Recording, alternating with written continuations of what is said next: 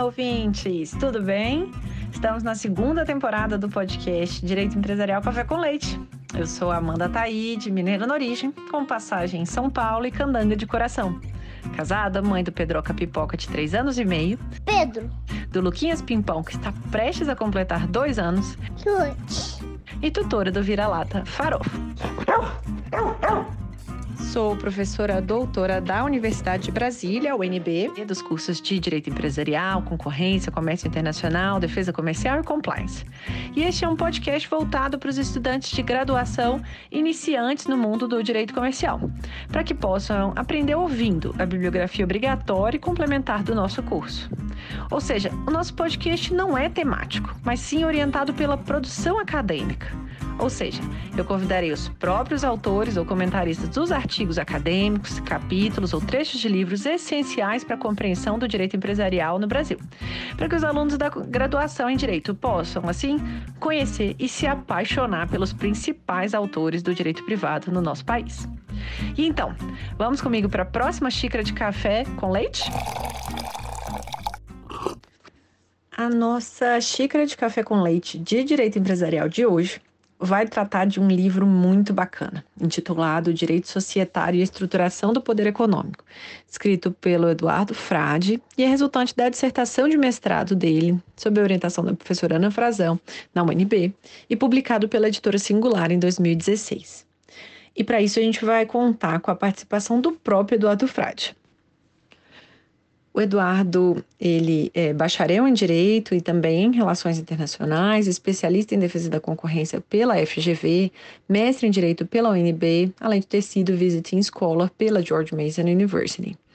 Ele trabalhou durante mais de 10 anos no CAD, foi então superintendente adjunto, superintendente geral, oportunidade em que tivemos de trabalhar juntos ali no CAD. O Eduardo é hoje sócio no escritório de advocacia na área de direito concorrencial e de investigações corporativas.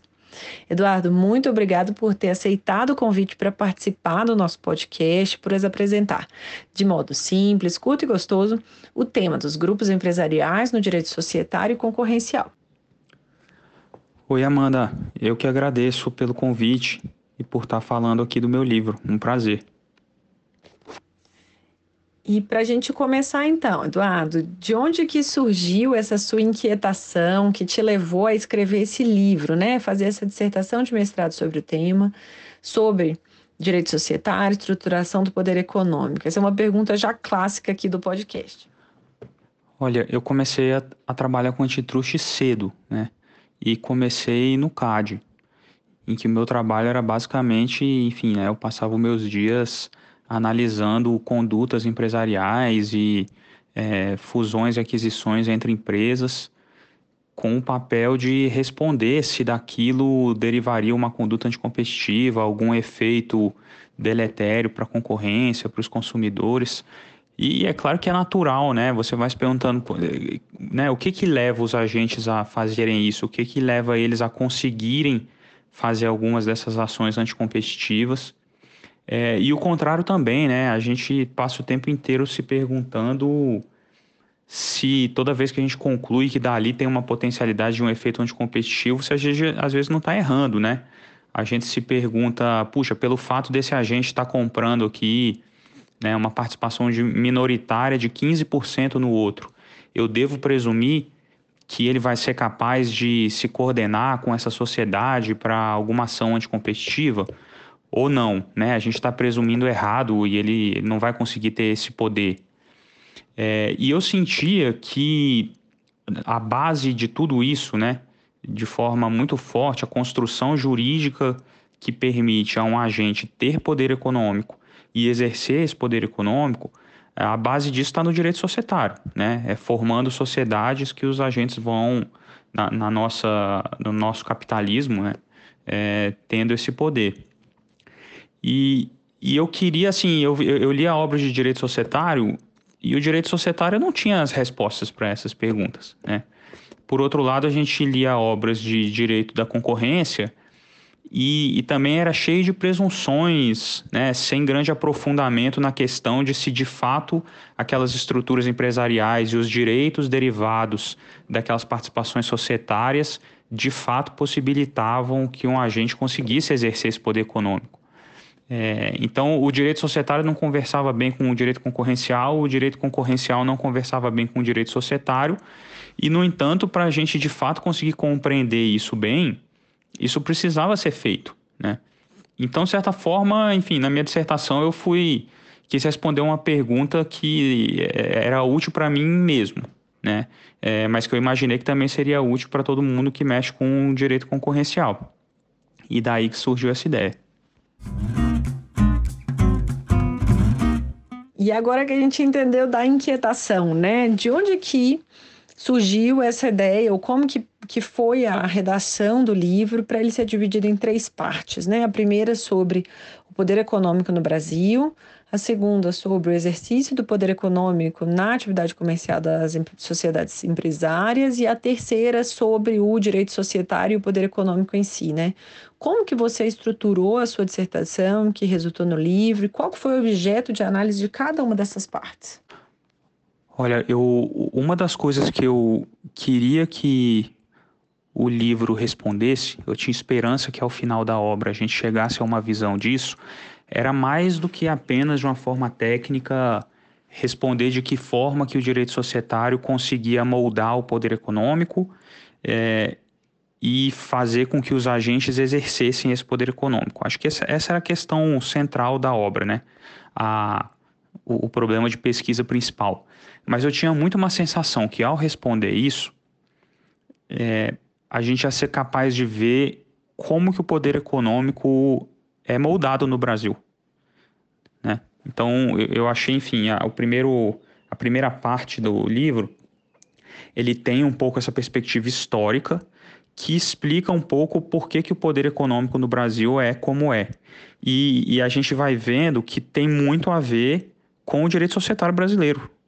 Né? É, como o direito societário evoluiu no Brasil para privilegiar estruturas concentracionistas. É, então, enfim, a primeira parte da obra era um pouco no sentido de é, mostrar como isso estava intrinsecamente relacionado com o direito societário, né? E o direito societário intrinsecamente relacionado com o poder econômico no Brasil. Então, a primeira parte é um pouco isso, mas ao mesmo tempo também dando uma base assim, né? Já que a gente vai falar é, de poder econômico, o que é poder econômico? Do que, que eu estou falando quando a gente fala de, de poder econômico. Né? Então a primeira parte é um pouco, é um pouco essa. A segunda, é, eu entendia, né, para as pessoas que estavam lendo isso aqui, para elas compreenderem do que, que a gente ia falar ao final, que seria importante entender de que forma que o poder econômico pode ser exercido sob uma perspectiva concorrencial. Né? Então, basicamente, por meio de concentrações societárias, e por meio de condutas anticompetitivas, sejam elas condutas coordenadas ou condutas unilaterais. E aí na terceira parte eu finalmente abordo como que o direito societário, né, como que de forma específica as normas de direito societário podem estruturar um agente e dar condições a esse agente de perquirir essas condutas de uma forma concorrencial. Né? Então, adquirindo participações e direitos em uma sociedade e usando essas participações e esses direitos de forma a usar o seu poder econômico e às vezes abusar.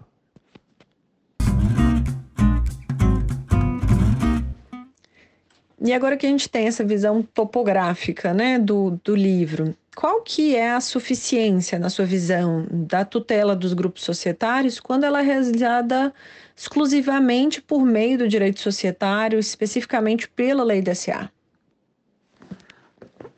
Olha, no, no meu estudo, acho que a gente conclui bem claramente que a lei societária é, ela não é feita para conter abusos de poder econômico, né? Isso é um, um não fator contido na lei societária e na lei das SAs. Tem muita discussão jurídica, né, especialmente a discussão entre institucionalistas e contratualistas, é, se o direito societário sequer deveria tentar fazer isso. Né? Você tem uma visão de institucionalistas que dizem que sim, que o direito societário deveria incorporar uma série de preocupações com interesses diversos, né? desde direitos de trabalhadores até direitos de um ponto de vista concorrencial. Outros, os contratualistas, dizem que não, né? Que o direito societário tem que se preocupar com os acionistas e existem outros ramos do direito para cuidar de interesses antitruste, trabalhista, ambiental e assim por diante. É, enfim, independentemente desse debate, fato é assim, a nossa lei societária ela não contempla a proteção de direitos concorrenciais. É, então, assim, ao constatar isso, eu reforço que é, mais uma razão para o direito antitruste fazê-lo, né? Mais uma razão para o direito antitruste entender como que o direito societário pode montar estruturas de poder econômico e, e, e viabilizar o exercício desse poder econômico para que o direito antitruste contenha eventuais abusos desse poder econômico. Né? É, eu vou até um pouco além, porque da forma como eu falei, parece que o direito societário é neutro né, em relação à questão concorrencial. Só que se a gente olhar bem, é quase o contrário. Né? O direito societário brasileiro ele dá uma série de guaridas que permitem aos agentes concentrar o seu poder econômico ainda mais. Então tem o direito antitruste brasileiro tem que ter consciência disso para conseguir cuidar disso, né? já que o direito societário, para o bem e para o mal, não o faz. E então, diante dessa sua resposta, Eduardo, quais que seriam outras estratégias né, de exercício do poder econômico, para além da noção de controle né, no direito societário ou de influência significativa, que conseguem ser melhor compreendidas eventualmente, né, pela perspectiva do direito concorrencial. Se você puder explicar para os nossos alunos aqui da graduação quais que são as diferenças entre o que você apresenta, né, que seriam influência dominante, os conceitos de influência dominante, influência relevante, acesso a informações estratégicas, interesse financeiro e contatos estratégicos. Bom, vamos lá. É, enfim, o, o Poder de controle eu acho que é razoavelmente simples, né? Quando um agente tem é, um percentual de ações tal e direitos de tal monta na sociedade, em que ele é o controlador daquela sociedade, é muito claro que, enfim, ele tem um, uma capacidade muito grande de determinar os rumos comerciais e concorrenciais daquela sociedade, ter acesso a todo tipo de informação que é produzido lá dentro, tem um claro interesse econômico. Né? Então, isso é claro. As dúvidas maiores, né, e talvez é, é aí onde esteja a, dificuldade, mas ao mesmo tempo a, a beleza maior desse, desse estudo, são justamente naquelas participações né, especialmente participações societárias minoritárias, em que o acionista não tem poder de controle. Né? É, é, é, nesse tipo de situação que você se pergunta: bom, então como que isso pode ser relevante para a estruturação do poder econômico desse agente e como que ele pode exercer poder econômico a partir dessa participação não controladora. É, enfim, aí os elementos que, que eu identifico são, o primeiro, né, o agente ele pode não ter um poder de controle, né, ou seja, ele não tem uma influência dominante sobre os rumos da sociedade, mas ele pode ter uma influência relevante. Então, ele tem uma participação tal, assento na, nos órgãos representativos da sociedade que permitem que ele vote sobre determinados assuntos, que ele tenha voz sobre determinados assuntos e que tenha uma influência é, sobre os rumos da sociedade, né? Então, enfim, essa é uma maneira que ele pode tentar fazer com que a sociedade tenha condutas comerciais e concorrenciais que sejam alinhadas ao interesse dele próprio, aquele acionista minoritário. Então, influência relevante é o primeiro. O segundo, e, e os próximos vêm inclusive de direitos minoritários sem direito de assento, né? ou seja, aqueles direitos que a gente fala de direitos passivos na sociedade, em que o minoritário não tem direito a voto, mas ele ainda assim, muitas vezes, consegue, número um, acesso a informações concorrencialmente sensíveis daquela sociedade. Né? Então vamos imaginar que aquele acionista minoritário ele é um concorrente daquela sociedade. Né? Ele tem outros negócios que concorrem com aquela sociedade ou que são verticalmente relacionados com aquela sociedade. O fato dele ter essa participação minoritária, em alguns contextos, pode dar a ele acesso a uma série de informações concorrencialmente sensíveis que ele pode usar para, por exemplo, alinhar as suas ações concorrenciais com aquela sociedade, se coordenar com ela. É, né? Então, acesso à informação é um terceiro fator importante. Um quarto fator importante é interesse econômico. Mesmo que o agente não tenha poder de voto, ele não tenha acesso à informação sensível, se ele é um concorrente daquela sociedade, é claro que tem um alinhamento de interesse financeiro daquele agente na, na sociedade, a princípio, né? Que, claro, é tão maior quanto maior for a participação dele. É, então, né, se, se, ele tem um interesse financeiro naquela sociedade, em tese pode surgir dali incentivos para um alinhamento entre as duas sociedades, por exemplo. Né? Então, é algo a se observar. É, e por fim, eu falo um pouco do que eu chamei de contatos estratégicos. É, vamos supor, né, uma coisa que não é tão incomum assim, que um acionista tenha participação numa determinada sociedade X e tem um outro acionista que também tem participação nessa sociedade X. E veja, esses dois são acionistas em comum dessa sociedade. Né? Ou seja, um não tem participação no outro, um não tem poder de decisão no outro, mas às vezes aquilo é um ponto de contato em que eles podem ali trocar informações sensíveis, por exemplo. Né? É, não que isso necessariamente vá acontecer em todo o contexto, mas é algo a se, se ter em mente. Né? E o CAD, por exemplo, já levou isso em consideração em alguns julgados dele. Outra situação de contato estratégico interessante são os conselhos entrelaçados, né? os interlocking directorates, que são indivíduos que são representantes de um determinado acionista no conselho de uma dada empresa e que algumas vezes são representantes também do conselho de uma outra empresa que é concorrente daquela ou que é verticalmente relacionada àquela. Né?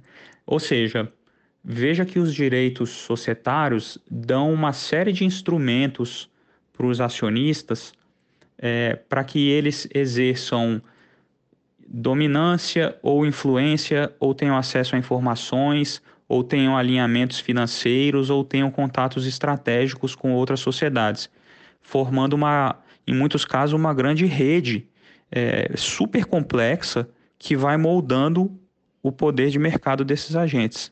Tudo isso pela via do direito societário.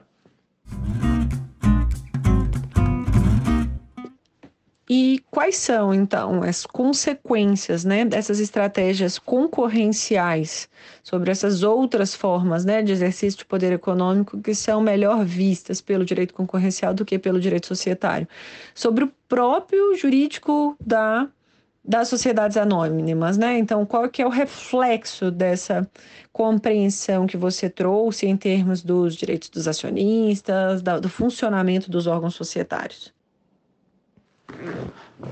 Olha, os efeitos desses direitos que levam a essa possibilidade dessas estratégias que a gente mencionou agora é, tendem a ser os seguintes, né? Primeiro, isso tende a ser relevante quando a gente está falando de participações societárias entre agentes que são concorrentes ou que são verticalmente relacionados. Né? É daí que normalmente surgem questões concorrenciais. Então, esse é um primeiro fator de se observar. A segunda con concorrência, é, é, desculpa, é, consequência, né, que tende a ser muito observada pelo direito concorrencial, é de que forma que esses direitos e essas estratégias podem aumentar os incentivos para coordenação entre esses agentes e viabilizar a coordenação entre esses agentes. Né? Então, pode surgir disso a viabilização de uma conduta coordenada ou facilitação de fatores que permitam uma conduta coordenada entre, entre esses agentes. Né? É, isso pode acontecer ou de fato de uma forma explicitamente coordenada, em que os dois agentes, é, participante e participado, combinem de fazer aquilo, né? é, mas também pode ser de uma forma unilateral, ou seja, eu, como acionista de uma determinada empresa, posso alinhar os meus próprios interesses a ela, né, sem que ela tenha nenhuma participação nisso. Então, enfim, é uma, uma preocupação de poder coordenado. É, quando a gente está falando de uma estrutura vertical, aí os, as preocupações aqui já são, por exemplo, de um acionista influenciar uma empresa para, por exemplo, fechar o mercado a concorrentes daquele acionista ou discriminar o fornecimento de produtos a concorrentes daquele acionista. Né? Então, esses são os tipos de efeitos derivados potencialmente dessas, desses direitos societários. E então, sob essa perspectiva do direito da concorrência, na sua visão, a noção de grupo de empresas é mais amplo ou é mais restrito do que aquela perspectiva prevista no direito societário? Eu acho que tendem até a ser mais amplas, né? É, os grupos societários são talvez a grande conformação societária é, do nosso momento contemporâneo aqui, né? É, enfim, o poder econômico ele de fato se estrutura por meio dos grupos societários. E se você pega o conceito de grupo, né, dentro do direito societário, no direito brasileiro, por exemplo, você tem os grupos de direito, que praticamente não existem. Né? Você tem que ir lá e, sei lá, classificar aquilo como um, como um grupo. O que se tem são os grupos de fato, né? Uma empresa que é controladora de outra ou tem aquela outra como coligada que por sua vez tem uma participação em uma série de outras sociedades que por sua vez tem uma participação em uma série de outras e é o que a gente chama dessa estrutura de grupo piramidal que é a clássica aqui no Brasil. É, pelo direito societário, cada uma dessas sociedades é independente, do, do, no sentido de que elas devem se portar como uma sociedade por si só, né, agindo ali de forma de acordo com os próprios interesses dos seus acionistas. É, mas também não é segredo para ninguém, e na verdade é natural, de que o, o, o controlador dessas diferentes sociedades vai imprimir um alinhamento comercial e um alinhamento concorrencial a todas essas sociedades. É, e isso pode ter um efeito concorrencial muito significativo, né?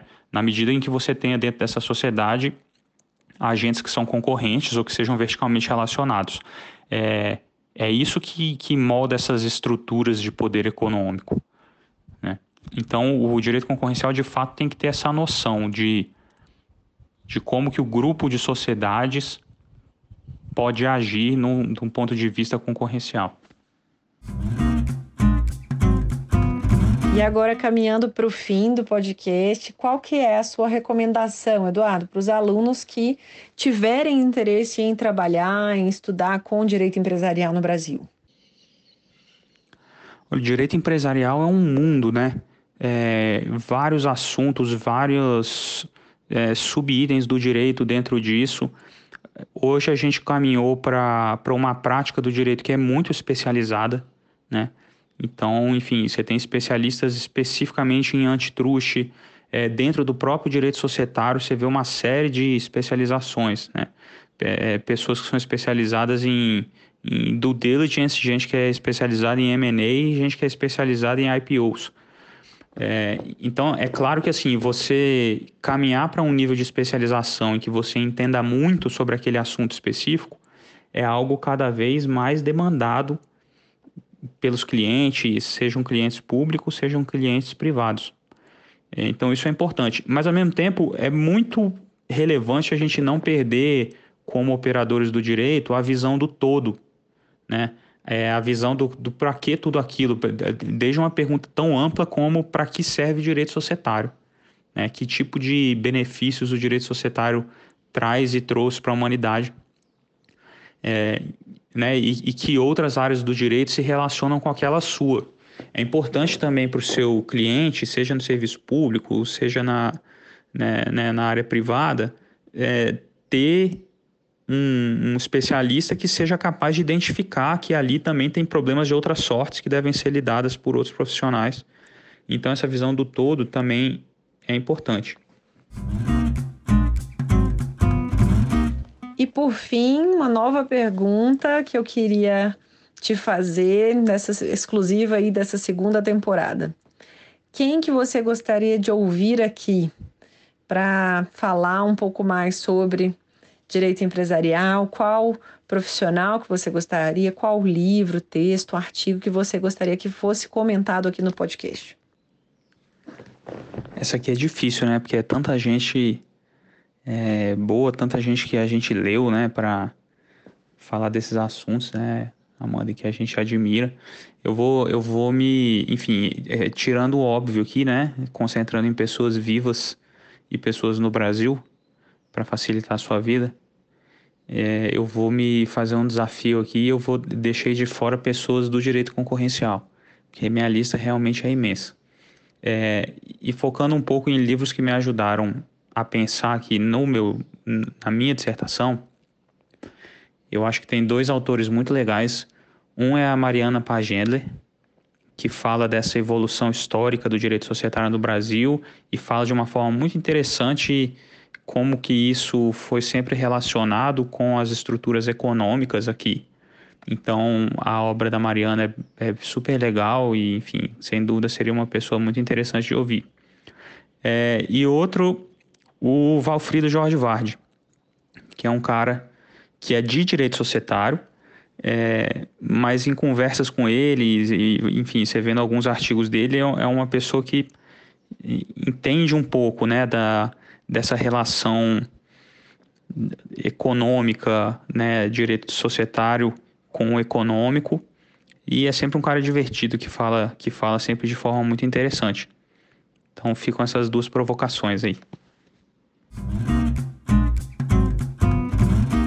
Eduardo, muito obrigado pela sua presença aqui no nosso podcast. A nossa xícara de café com leite foi tomada com muito gosto agora te ouvindo falar sobre sua pesquisa de mestrado, seu livro, né? Muito obrigada, até a próxima. Obrigado, Amanda, obrigado a todo mundo que ouviu a gente aqui. Um prazer imenso. Se cuidem.